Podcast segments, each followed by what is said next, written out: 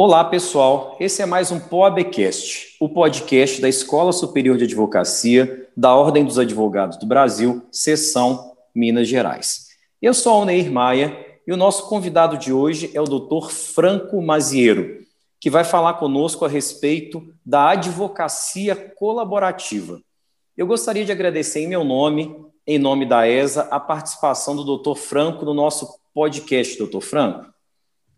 Alneir, eu que agradeço imensamente o convite, a possibilidade de conversar com nossos colegas advogados de Minas Gerais e, e, não só de Minas, né, do Brasil inteiro, que eu sei que essas permissibilidades tecnológicas levam ao, alcance brasileiro, ao alcance nacional, toda a nossa toda essa conversa espetacular que você tem com seus convidados aqui na, na ESA Minas Gerais. Então vamos falar logo do nosso tema, que é advocacia colaborativa. Explique melhor para os nossos ouvintes o que é propriamente a advocacia colaborativa. Franco. Claro, doutor Ney. O, a advocacia colaborativa é uma, um procedimento, uma metodologia de solução extrajudicial de controvérsias, tá? Então, ela envolve, como todo procedimento, uma metodologia bem específica para solucionar as controvérsias que eventualmente a elas são submetidas. Ela é conduzida basicamente por dois advogados, um representando cada uma das partes, e apesar desse, dessa nomenclatura colaborativa, uh, não quer dizer que os advogados vão uh, abrir mão dos seus direitos, ou não quer dizer que tem algum tipo de parceria. Quando eu falo direitos, direitos dos respectivos clientes, obviamente. A advocacia colaborativa, ela tem como ideia solucionar as controvérsias de uma maneira extrajudicial, privada, sigilosa e que, o mais importante, consiga manter a relação das partes pós solução de controvérsias. Então, a, a, gente sabe muito bem que os advogados, todas as vezes que atuam em algum tipo de negociação, eles sempre eh, negociam e sempre partem do pressuposto que aquela negociação ela pode, pode dar errado, ela pode não vingar, e, obviamente, eles têm que se preocupar com o futuro e eventual litígio daquela tentativa. E aí eu falo uma tentativa de negociação quando já há algum conflito ali existente entre as partes. Então, eu me refiro a algum tipo de relação que tem algum conflito, e para solucionar este conflito, os advogados tentam negociar. Os advogados, ao tentarem negociar, eles agem estrategicamente. A advocacia colaborativa, ela tem um detalhe que ela há uma, um acordo de não litigância firmado não só entre as partes, como também entre os advogados. Então, os advogados que eventualmente não conseguirem é, solucionar aquela controvérsia, eles não poderão representar os respectivos clientes no âmbito judiciário. Isso faz com que eles desguarneçam daquela, daquela ideia de litígio é, ferrenho ou da estratégia para solucionar aquela questão num ponto de vista é, harmônico, ali de realmente buscarem a solução e utilizarem a estratégia não em prol de um eventual processo judicial, mas de uma eventual solução para aquele conflito real. A advocacia colaborativa é uma metodologia re relativamente nova que nasceu no direito de família nos Estados Unidos, através de um advogado norte-americano chamado Stuart Webb, na década de 90. Então, veja, é algo muito recente e que talvez a questão cultural seja um impedimento para que isso seja aplicado de uma maneira mais eficiente do que poderia. Mas na, no âmbito do, dire do direito de família, funciona e funciona bem, porque, de forma geral, os conflitos impactam muito nos menores, nos filhos, na relação do, dos cônjuges. E quando há essa aplicabilidade, a, aquela relação não é que ela vai se tornar pura e as coisas vão voltar para o estado anterior. Não, mas pelo menos vai haver uma possibilidade de uma conversa razoável entre as partes. Então, se no direito de família há a possibilidade de aplicação, isso também a gente consegue estender para várias outras áreas. Então, é, meu caro, a advocacia colaborativa ela tem esse grande destaque que além de ser um procedimento, ela tem essa cláusula de não sigilosidade firmada entre os advogados. Eu acho que eu consegui explicar, não consegui? Muito bem, muito didaticamente, muito claramente.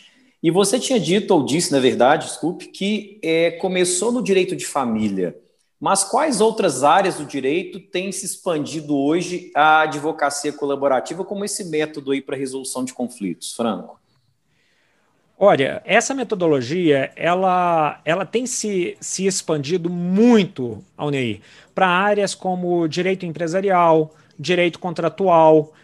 Há algumas outras áreas que há uma tentativa de aplicabilidade, como, por exemplo, direito administrativo, mas sem dúvida nenhuma, no direito de família, no direito empresarial e no direito contratual, principalmente quando a gente fala daqueles contratos de trato sucessivo, né, os contratos de longa duração, aqueles contratos que é, temos a ideia de permanecer com uma relação entre as partes, como, por exemplo, um contrato de fornecimento de, de longo prazo, um contrato de franquia, um contrato de representação comercial. Esses contratos tendem a ter a aplicabilidade. No mercado brasileiro, a advocacia colaborativa ela está crescendo muito rápido no âmbito do direito de família, até porque é a origem, mas no direito empresarial está ganhando força muito grande também.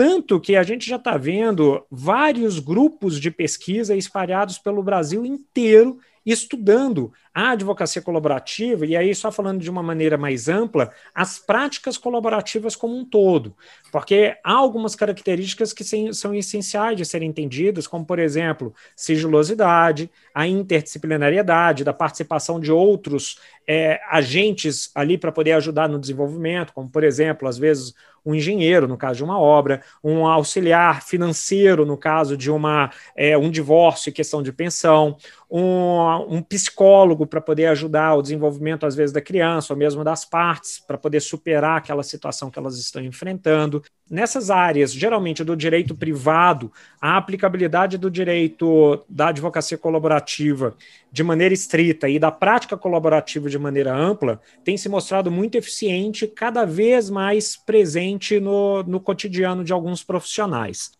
Só a título de esclarecimento, quando a gente fala de aplicação em contratos ou em situações empresariais, na Austrália isso tem se aplicado de uma maneira muito forte uh, na, nos, no, naquelas construções de grande porte, nas obras de usina hidrelétrica, nas obras de infraestrutura.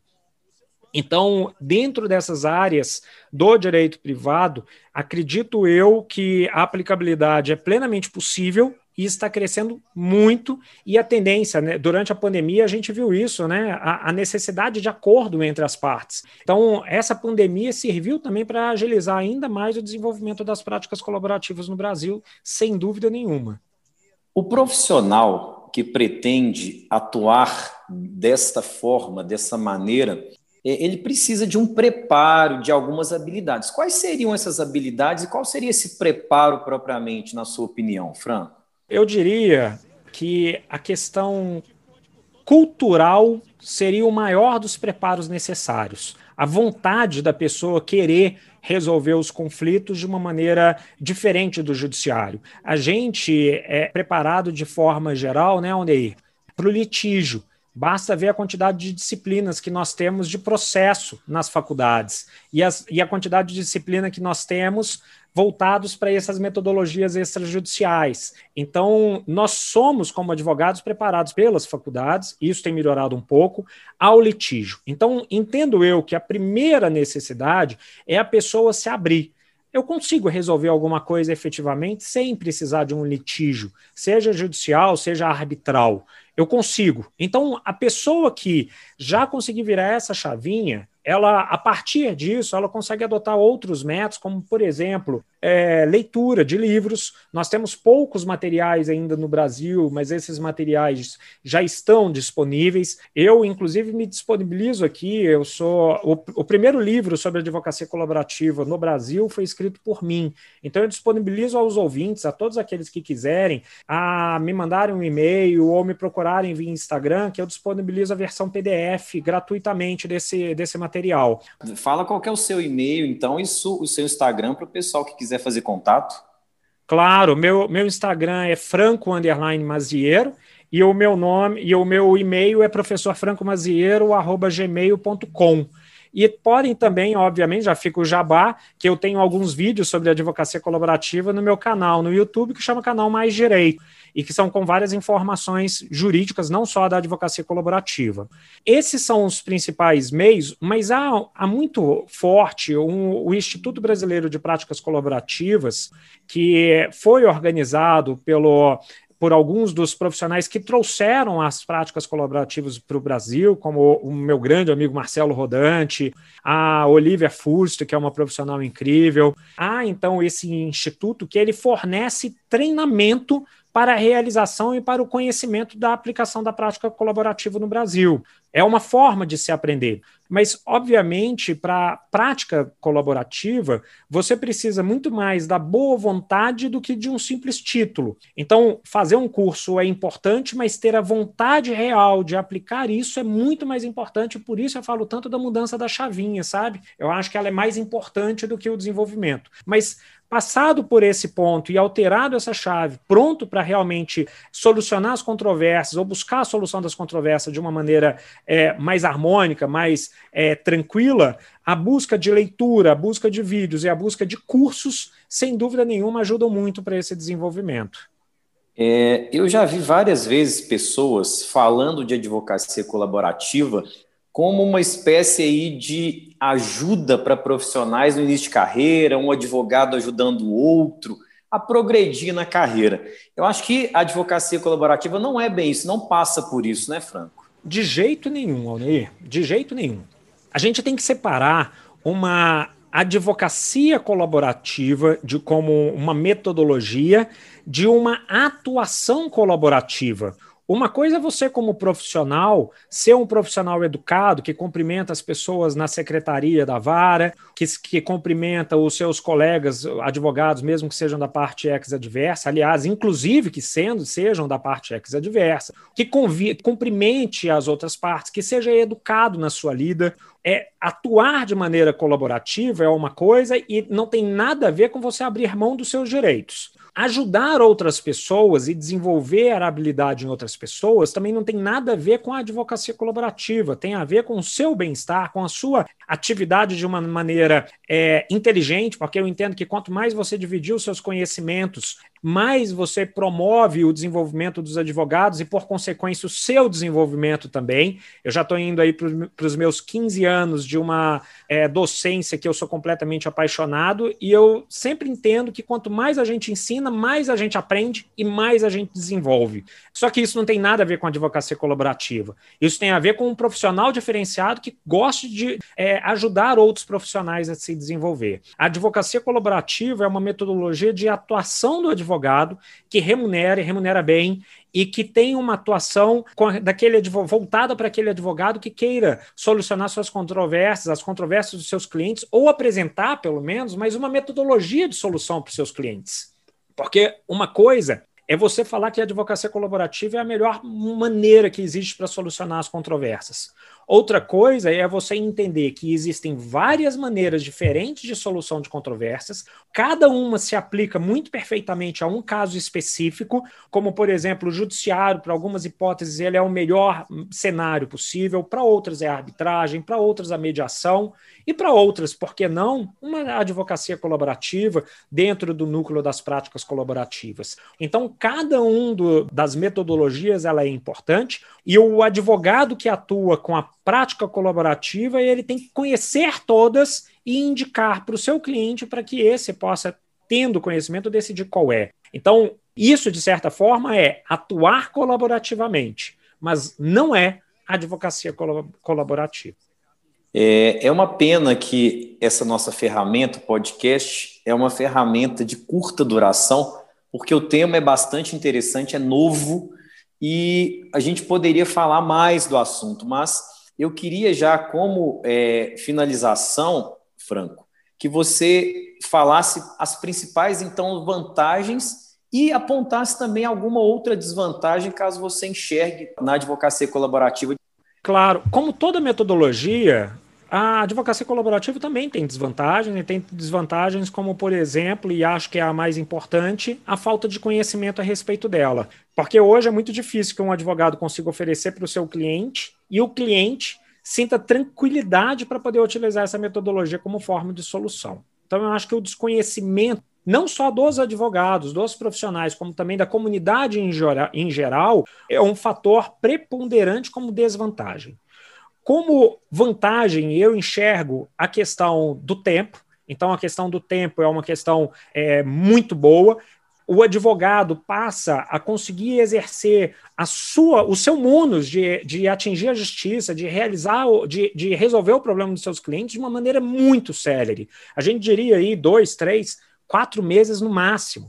E aí isso a gente já consegue perceber uma outra vantagem incrível, porque se é extrajudicial, o profissional que atua nessa área não tem o estresse do acompanhamento de prazo, não tem o estresse do, dos recursos, não tem o estresse da incerteza de uma decisão heterônima, de um processo heterônimo, que atribui a outro aquela decisão. Então, as partes vão construir aquele resultado, e isso faz com que aquele resultado tenha muito mais efetividade. E aí, obviamente, isso repercute nos honorários.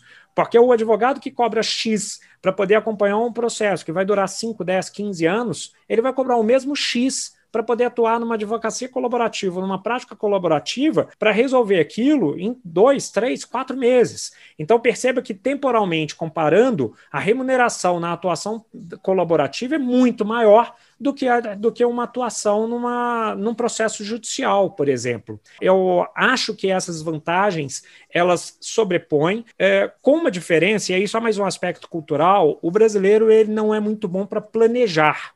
E a advocacia colaborativa exige muito planejamento na hora de fazer cada uma das reuniões e compor o procedimento como um todo. Então, de novo, como desvantagem, a questão cultural, Alneir. Mas eu acho que, como vantagens e desvantagens, essas seriam as, as principais que eu, eu enxergo para o momento.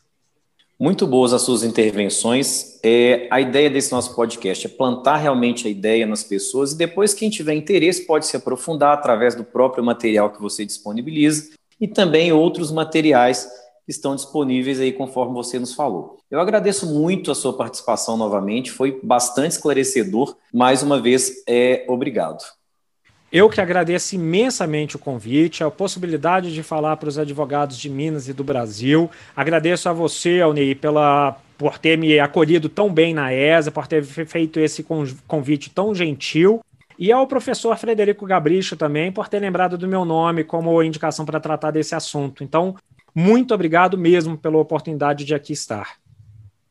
Esse foi mais um POABcast que tratou de advocacia colaborativa. Até um próximo episódio, pessoal.